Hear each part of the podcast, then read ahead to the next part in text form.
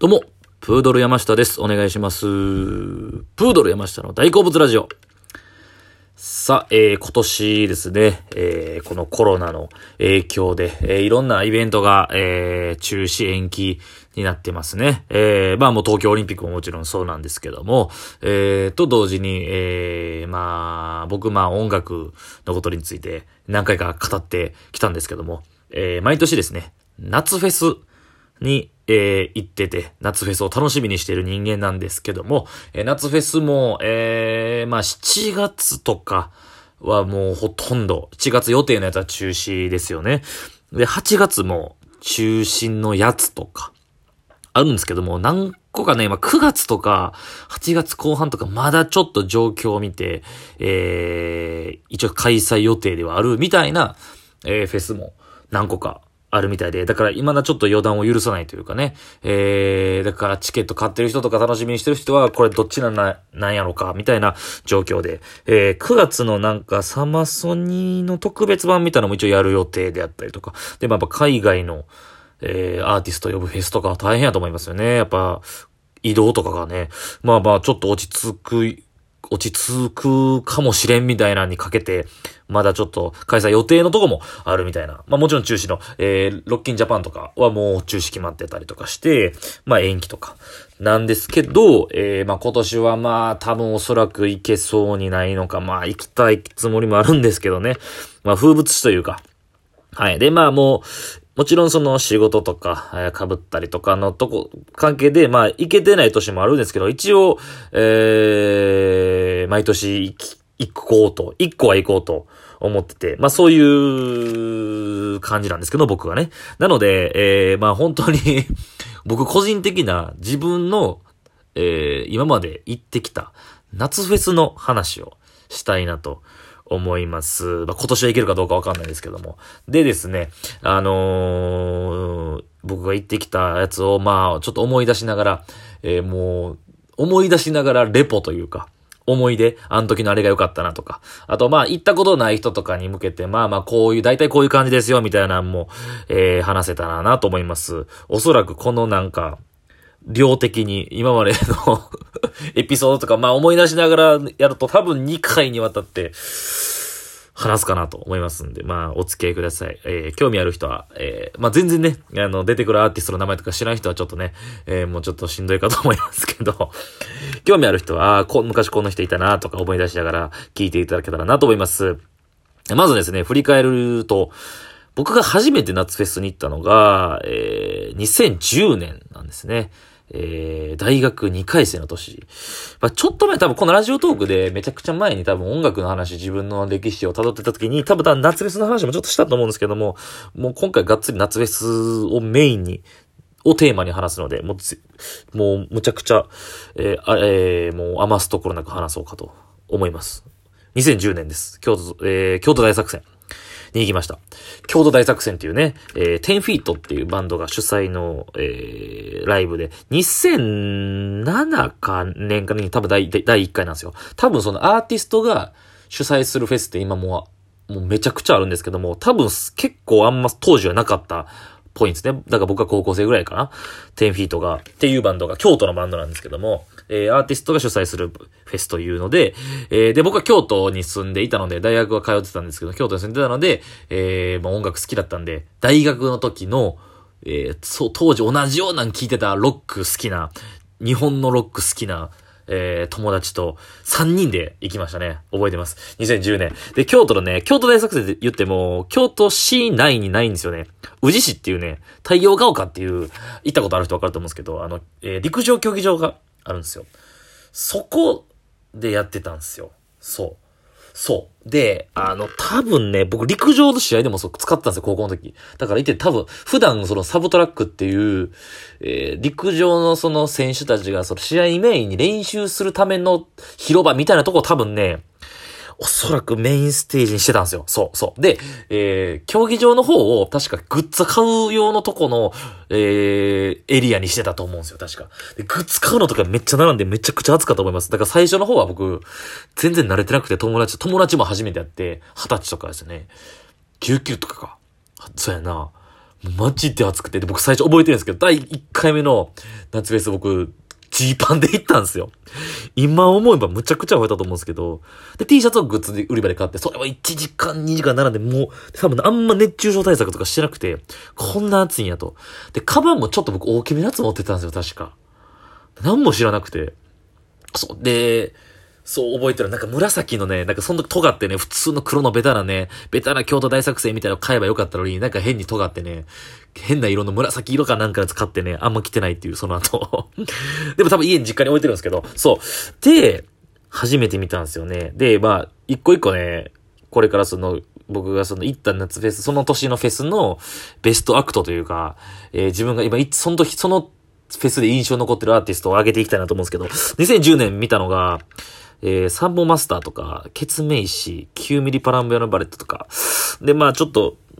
で、10-FEET か。トリが10-FEET で。10-FEET が大好きやって、高校の時から。10-FEET は生で見れたっていうので、えー、めちゃくちゃ感動したのは覚えてるんですけども、個人的にはベストアクト、サンボマスターっすかね。サンボマスターめちゃくちゃかっこええなと思って。なんかね、サママスター、多分次の年も出るんですけど、サママスター多分その時、ケツメイシも良かったんですよ。ケツメイシね、えっ、ー、とね、お二人様って曲歌ってね、多分その時初めて聞いたんですけど、あ、それめちゃくちゃ良くて。で、サンボマスターが、まあ普通に、あの感じじゃないですか。あの、なんか、その、汚ねえ大人たちよみたいな。俺は信じねえぞみたいな、あの、MC とかあの語りが、むちゃくちゃかっこよくて、ああんな感じの人ら、いないなというか、そう、熱くて泥臭いみたいな。そう。で、そうやな。そう、サンボマサ、そうそうそう、そうですね。まあ、2010年初めて覚えてるわ。そうそう、友達と行って、そうで、で、なんかその大学の時に、僕一番仲いい友達がおったんですけど、その、その友達もめっちゃロック好きで、で、もう一人も好きで、みたいな。で、その三人で、次の年も行ったんですよ。で、次の年2011年、これ京都大作戦、行きましたね。はい。えー、2回目の京都大作戦なんですけども、この時はもうちょっと多分対策とか、暑さ対策とか多分できてるんですよ。そう、半ズボンとか言ってて。そう。で、この年はね、 BACK HORN とか、 ACIDMAN とか、えー、見てるんですよね。で、その時は、まあ、その時はだから活動したい、してないんですよね。あの、 Hi-STANDARD の、えー、ナンバーキーロさん。ボーカルのナンバーキルのバンドとか。で、サンボマス、このサンボマスみたいなですよ。で、10-FEET 見てて。で、今度調べたら、思い返したら、サブステージに MAN WITH A MISSION とか出てるんですよ。全然見てないんですよ、僕。知らなくて。そう、で、マン、あ、狼のね。マンウィザ結局僕見、見たことないんですよ。なんやかんや。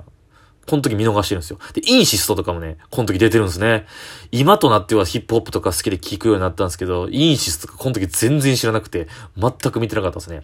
で、多分今年は、まあ、ベストアクトなんかな、サンボマスターが、覚えてるのが、これ2011年なんですよね。で、東日本大震災が後年で、で、多分サンボマスターがね、あのね、福島出身なんですよ、確か。で、その時サンボマスターが、えー、福島の出身の人たちをと組んだ、稲葉白子図ってバンドがあって、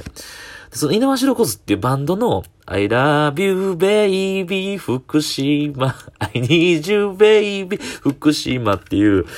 福島の曲を歌った曲があって、それがめっちゃ感動した覚えてるんで、何気に10-FEET が好きとか言いながら2年連続ベストアクトサンボマスターですね。はい。サンボマスターがやっぱかっこいいなっていうライブが思いました。2010年、2011年、大学2年、3年の時は京都大作戦で、大学4回生で、僕は、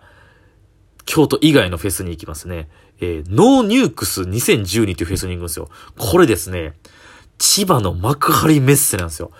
今思えば、すごい行動力がなんていうか、大学4回生の時に僕は千葉県の、え、幕張メッセまで行って、 NO NUKES という原発反対フェス、これに行ったんですよね。そう、これ確か2日間あって、えー、YMO の坂本龍一さん、有名なね、坂本龍一さんと、アジカンのボーカルの後藤さんが主催となって、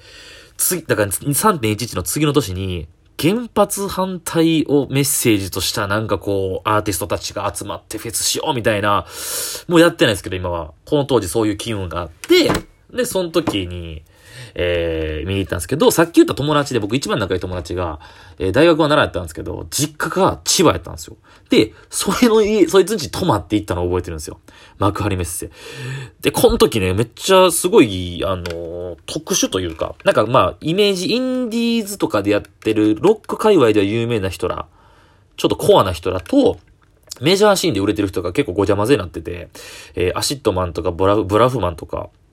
いてる中に、斉藤和義とか、山崎まさよしとか、出てるんですよ。なんかすごい面白い組み合わせやなっていう、覚えてますね。で、これ幕張メッセ室内やったんですけど、で、僕はこの時のベストアクトはもう完全にケン横山ですね。えー、さっき言ったハイスタンダードっていうもう伝説的なもうパンクロックというか、えー、パンクロックですね。まあバンドが、えー、あるんですけど、この時だから、ケン横山がソロでやってて、で、僕はだから、この時ケン横山一番聴いてて、ケン横山が一番見たかったんですよね。で、この時のケン横山のパンクロックドリームって曲が大好きで、それが流れた時は、えー、この時22歳、21か。僕あの、モッシュ、ダイブ。まあ、京都大作戦の時から、もうその、だから、激しいんですね。あの、行ったことない人はわかると思うんですけど、わかんないと思うんですけど、この時、まあ僕最近はあれなんですけど、むちゃくちゃもう、めっちゃ激しいんですよ。だから言ったら、もみくちゃおしくらまんじゅう。だからもう、どつき合いみたいな。僕最初行った時も怖くて、え、こんなんなんと思って。大学の 2, 2年生ぐらいか。でもなんか、それでへこたれたらなんか自分ダサいと思って、行くんですよ、自分、うわーって。で、なんか目の前で、人の上に乗ってダイブっていうね。まあ、禁止されてるフェスもあるんですけど、結構まあ、ゆるいフェスもあって。で、そこでわーってみんなやってるの見て、うわ、あれやったらちょっと一人前なれんちゃうみたいなのがあって、でも、そうっすね、その辺はやってましたね。もうほんまに1ビリですよ。ただの大学生。ほんまに。で、ケイン横山のパンクロックドリームとか、まあ、ケイン横山でも飛びまくりましたね。人が飛びまくるんですよ。人の上に。で、僕も人の上に乗っかって、で、ブワーって前に流されて、で、セキュリティってスタッフの人にこう降ろされて、で、また走ってまた戻るみたいな。若かったですね、今思えば。そう。えー、 NO NUKES めっちゃ良かったです。で、こう、忌野清志郎の、えー、特別バンドみたいなんで、トータス松本さんがね、めちゃくちゃうまかったの覚えてます。むっちゃもう鳥肌立ったの覚えてます。 NO NUKES。2012年までを語りました。えー、ここからまた 語りたいと思います。以上です。